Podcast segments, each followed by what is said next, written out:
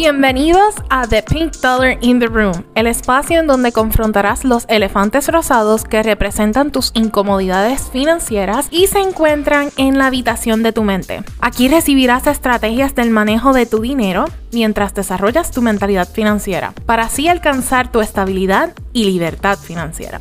Porque vivir con elefantes que se engrandece de tus problemas financieros mientras empobreces no es saludable. Por eso hay que comenzar a reconocerlos para manejar tus emociones y planificar tu vida financiera con intención. Mi nombre es Ivonne Marie y te invito a lograr tus riquezas trabajando en tus incomodidades, miedos y errores financieros para lograr una vida libre de deudas y rica en propósito.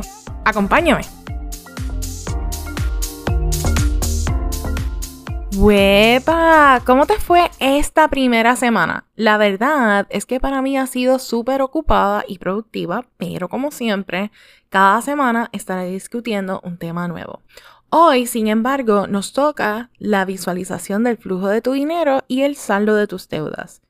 Y como sigo celebrando a aquellos estudiantes en este mes de comienzo de clases, quiero hablar de una ayuda económica que quizás muchos de nosotros necesitamos gestionar y me incluyo porque también participé de ello. Y es los famosos préstamos estudiantiles. Sin embargo, estén pendientes los que ya tienen varios de este tipo de deuda, pues el presidente de los Estados Unidos, el señor Biden, estuvo anunciando el perdón de aquellos que aún deben y se encuentran trabajando, pero su trabajo no da para saldar el mismo.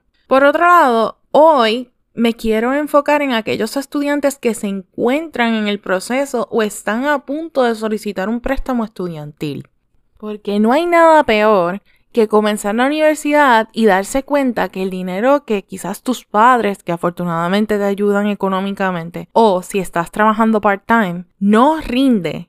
Entonces, si es así, hay varios puntos que debes considerar antes de solicitar un préstamo estudiantil como por ejemplo, primero que todo debes preguntarte si tienes un part-time, ¿es suficiente para pagar tus créditos académicos, libros, comida, gasolina, renta y otras utilidades de un semestre? ¿Estás gastando mucho dinero en otros lujos que no son prioridad ahora mismo como suscripciones? ¿Sabías que también tendrías la oportunidad de flexibilizar tu dinero usando una tarjeta de crédito siempre y cuando puedas obtener más ingresos antes de los 30 días que utilizaste la tarjeta. ¿Consideraste utilizar otras vías de ingresos como solicitar trabajo jornal dentro de tu universidad o quizás aplicar a alguna beca? O, por último, quizás ofrecer tutorías en alguna materia u otro servicio que puedas ofrecer y que eres bueno como la tarea de cuidar las mascotas de algún vecino o amigo. En fin, hay muchas alternativas antes de tomar la decisión de solicitar un préstamo, ya que el préstamo no debería ser tu primera opción. Pero quizás tu objetivo es positivo y se trata de crear crédito con el menor interés posible y en vez de utilizar una tarjeta de crédito, o quizás es que prefieres deber mucho menos y gozar del periodo de gracia que podría estar entre seis meses y un año que los préstamos estudiantiles suelen brindar. Si es así, hoy te enseñaré cuál es la estructura o anatomía de un préstamo estudiantil y cómo puedes solicitarlo, así sea con tu universidad o con el banco o cooperativa de preferencia. Aquí va. Esta es la estructura de un préstamo estudiantil. Principal. Este será la cantidad inicial total que tomaste prestada. Normalmente te pueden prestar desde 5.500 hasta 20.500, dependiendo del año de estudio el nivel de educación que tengas y si el préstamo es subsidiado o no. Tasa de interés. En una recesión, el interés puede aumentar, pero normalmente será más bajo que el porciento de interés. Estos varían dependiendo de qué entidad o banco lo solicites. Pero los préstamos de gobierno federal al momento se encuentran entre 4.99% y 6.54%. Verifica si hay que pagar cargos por el préstamo además de su tasa de interés.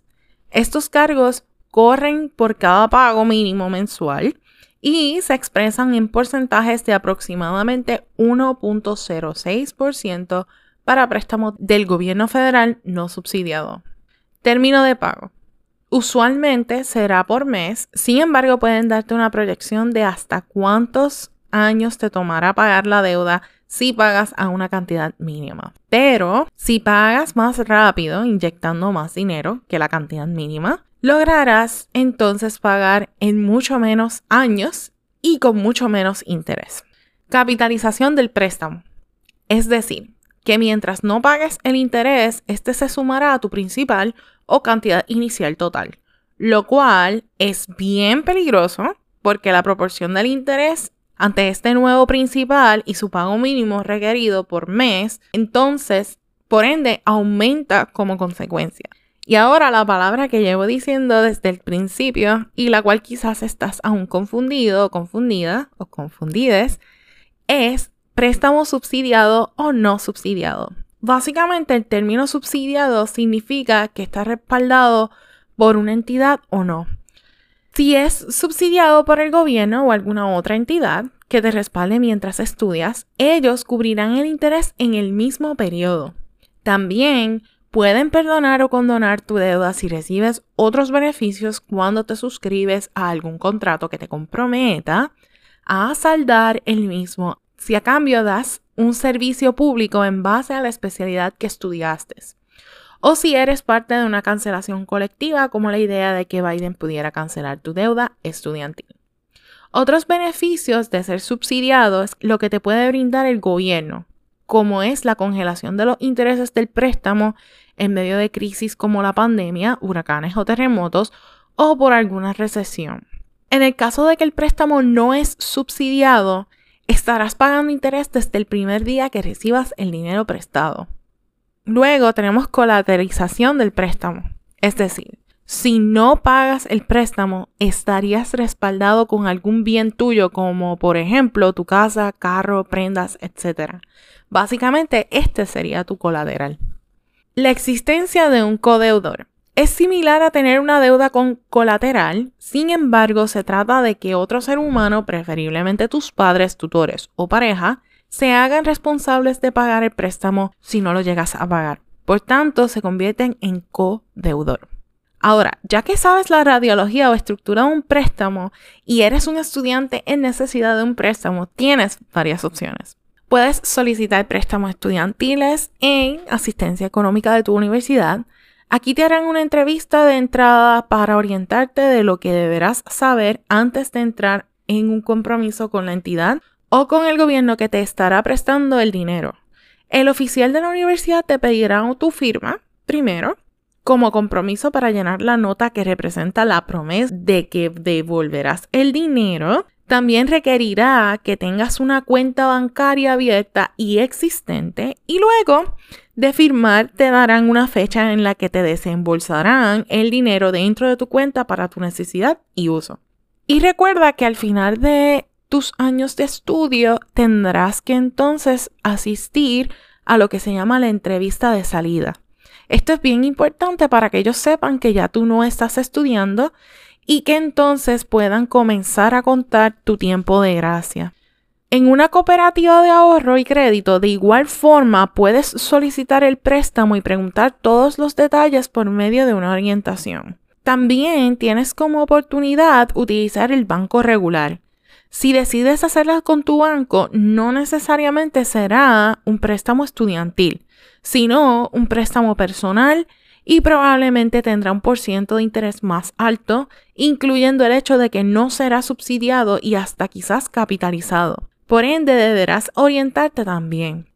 Solo recuerda cotizar y comparar los préstamos estudiantiles, personales o hasta de auto que necesites con diferentes bancos para entonces conocer las mejores tasas y condiciones a la hora de solicitar la mejor opción que tenga bajos intereses y beneficios de subsidio y sin capitalización o colateral.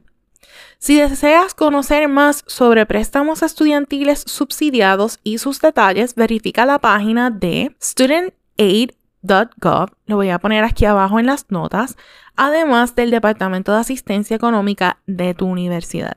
Finalmente, quiero que entiendas que esto es solo una manera de obtener dinero y solo deberás acudirla si verdaderamente agotaste todos los demás recursos que te estuve discutiendo al principio. Pues este elefante rosado puede crecer más con el tiempo y será lo que te pese e impida tu éxito.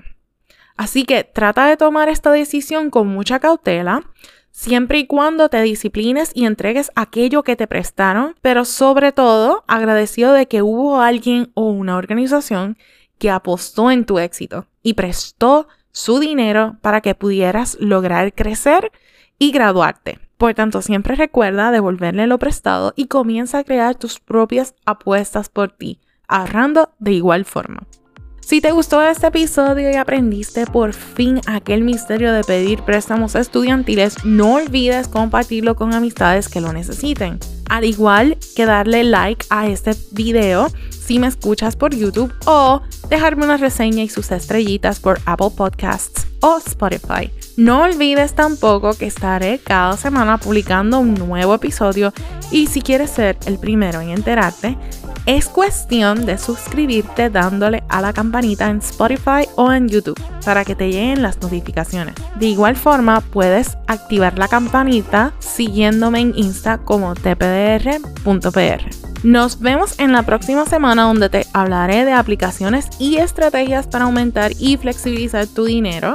Y gracias por darle oído a este episodio y confrontar tus elefantes rosados y permitirme conectar con el propósito y manejo de tus dinero y tus emociones. Te deseo mucho éxito y mucho pink dollar power. Hasta la próxima. Bye.